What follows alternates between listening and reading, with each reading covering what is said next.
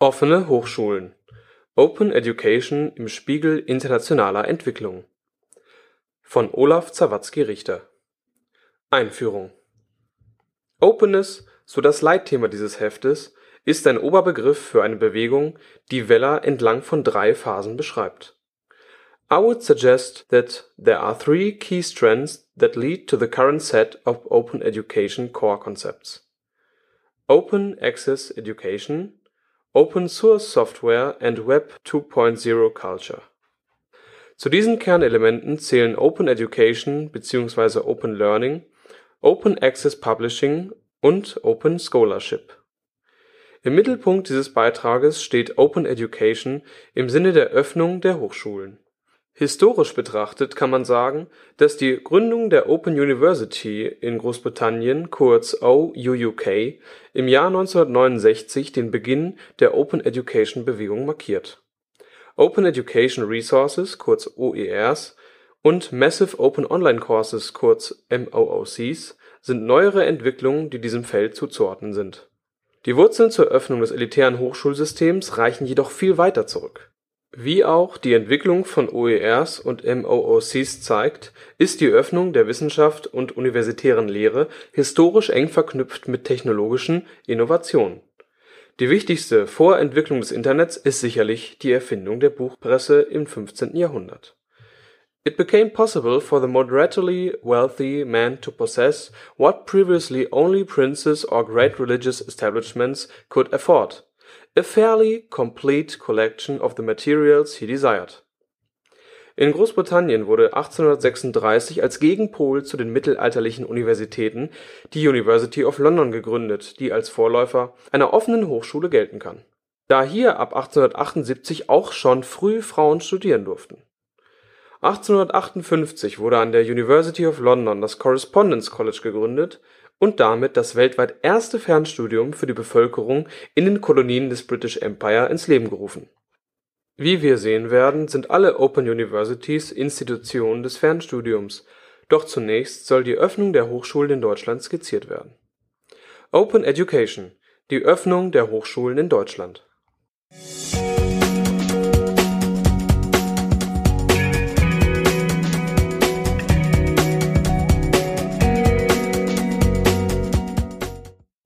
Ein Studium war auch in Deutschland früher ein Privileg für wenige. Noch in den 1950er Jahren haben wenig mehr als fünf Prozent eines Altersjahrgangs eine Universität besucht. Allerdings belegen Zahlen der Organisation für wirtschaftliche Zusammenarbeit und Entwicklung kurz OECD, dass zu Beginn des 21. Jahrhunderts annähernd 50 Prozent eines Jahrgangs ein Studium an einer Hochschule aufnehmen. Was ist passiert? In Deutschland haben wir heute so viele Studierende wie noch nie mit der Gründung neuer Universitäten, der Etablierung der Fachhochschule als neuen Hochschultyp und durch schulische Bemühungen zur Erhöhung der Anzahl der Personen mit Abitur hat eine enorme Expansion des Hochschulwesens stattgefunden. Diese hat Veränderungen in der Struktur des Hochschulwesens, der Substanz der Studienangebote und der Funktion der Hochschulbildung bewirkt in diesem Zusammenhang ist auch die Gründung der Fernuniversität Hagen im Jahr 1974 zu nennen, die jedoch keine Open University ist, da für das Studium an der Fernuni das Abitur benötigt wird. Spätestens nach dem Beschluss der Kultusministerkonferenz zum Hochschulzugang für beruflich Qualifizierte ist eine neue Welle der Öffnungspolitik zu beobachten, deren maßgebliche Motive der demografisch bedingte Rückgang der Studiennachfrage und der Fachkräftemangel liegen dem mit der Erschließung neuer Zielgruppen entgegengewirkt werden soll. Von politischer Seite aus wurden verschiedene Maßnahmen ergriffen, um die formale Öffnung der Hochschulen für nicht-traditionelle Zielgruppen auch in der Praxis wirksam werden zu lassen. Zu nennen sind hier insbesondere der Bund-Länder-Wettbewerb, Aufstieg durch Bildung offene Hochschulen und die sogenannten Ankommen-Projekte, die sich mit der Entwicklung und Implementierung von Anrechnungsverfahren von beruflich erworbenen Qualifikationen und Kompetenzen auf Hochschulstudiengänge beschäftigen. Die quantitative Entwicklung der Studierendenzahlen bringt aber auch eine qualitative Veränderung der Studierendenschaft in der Ära des lebenlangen Lernens mit sich. Ihre Erfahrung, ihrer Vorbildung, ihrer Herkunft, ihrer Motive, ihres Mediennutzungsverhaltens etc. Diese sehr unterschiedlichen Charakteristika und Bedürfnisse einer immer heterogener werdenden Studierendenschaft sind eine besondere Herausforderung für unser Hochschulsystem. Genau hierauf zielt das Programm Aufstieg durch Bildung (Offene Hochschulen) des Bundesministeriums für Bildung und Forschung. Eine der Hauptzielgruppen der geförderten Projekte sind Berufstätige, die sich durch ein Studium weiterentwickeln wollen, ohne ihre berufliche Tätigkeit unterbrechen zu müssen. Die hier entwickelten Studienangebote werden daher im Format des Blended Learning konzipiert, um ein raum-zeitlich flexibles Studium zu ermöglichen die Öffnung der Hochschulen ist jedoch keineswegs allein ein deutsches Phänomen, sondern ist einzubetten in die internationale gesellschaftliche Entwicklung des lebenslangen Lernens.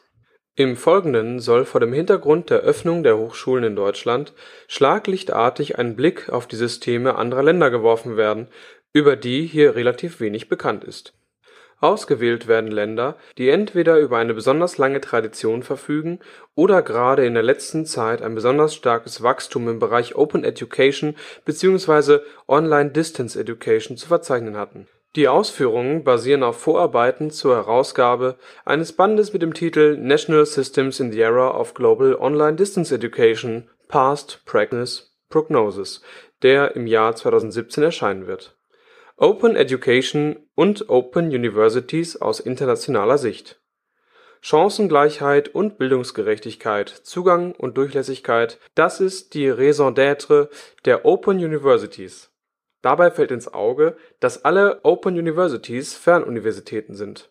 Mit innovativen Bildungsformaten in Unabhängigkeit von Raum und Zeit erreichen sie Zielgruppen, die nicht in der Lage wären, konventionell in Vollzeit in einer Präsenzuniversität zu studieren so skizzierte der britische Premierminister Harold Wilson die Zielsetzung der Open University of United Kingdom anlässlich deren Eröffnung wie folgt: The aim of the OU is to widen the opportunities for higher education by giving a second chance to those who can profit from it but who have been, for one reason or another, unable to go to a university or a college on leaving school Otto Peters, der Gründungsrektor der Fernuniversität in Hagen, hebt den außerordentlichen Erfolg der OUUK hervor.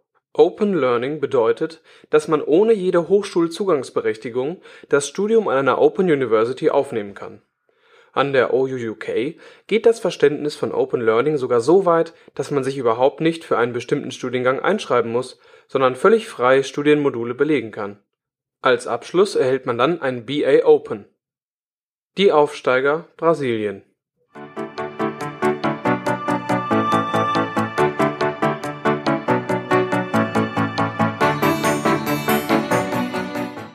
Das brasilianische Hochschulsystem kann ohne den Hintergrund der portugiesischen Kolonialherrschaft nicht verstanden werden.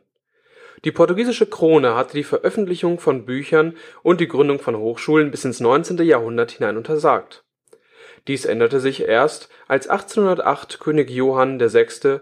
mit seinem Hofstaat (ca. 15.000 Personen), seiner Bibliothek und einer Druckerpresse von Napoleon nach Brasilien floh.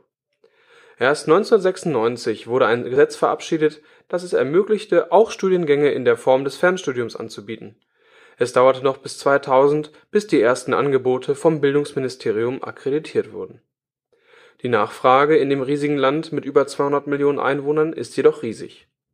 Von 2002 bis 2008 stieg die Zahl der Studierenden in Fernstudienprogrammen um circa 1700 Prozent. 2006 wurde die Open University of Brazil kurz UAB gegründet. Dabei handelt es sich jedoch um ein unterfinanziertes Konsortium von staatlichen Fernstudienanbietern, die auch keinen freien Zugang zulassen.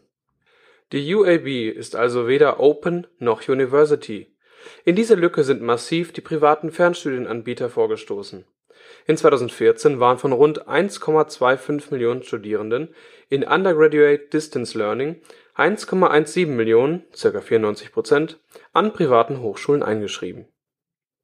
Die Traditionalisten, die Sowjetunion und Russische Föderation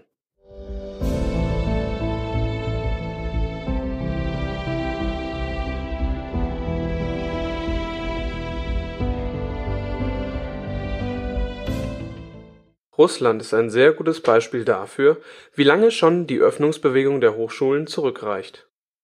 Nach der Russischen Revolution wurde bereits in den frühen 1920er Jahren ein landesweites Korrespondenzbildungssystem aufgebaut, um die hohe Zahl qualifizierter Spezialisten zur ökonomischen Entwicklung der UdSSR zu produzieren.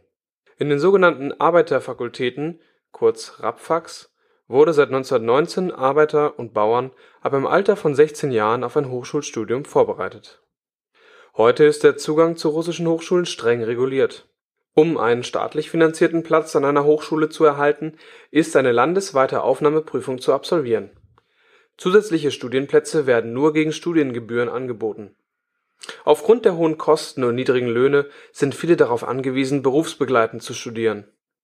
Geschüttelt von radikalen Reformen im Hochschulwesen inklusive der Schließung zahlreicher Hochschulen und der gesamtpolitischen und wirtschaftlichen Lage befindet sich das russische Hochschulsystem seit Jahren in der Krise. Die Zahl der Studierenden ist seit 2008/2009 rückläufig. Dennoch ist bemerkenswert, dass circa die Hälfte aller Studierenden in Russland Fernstudierende sind. Die radikalen Innovatoren Südkorea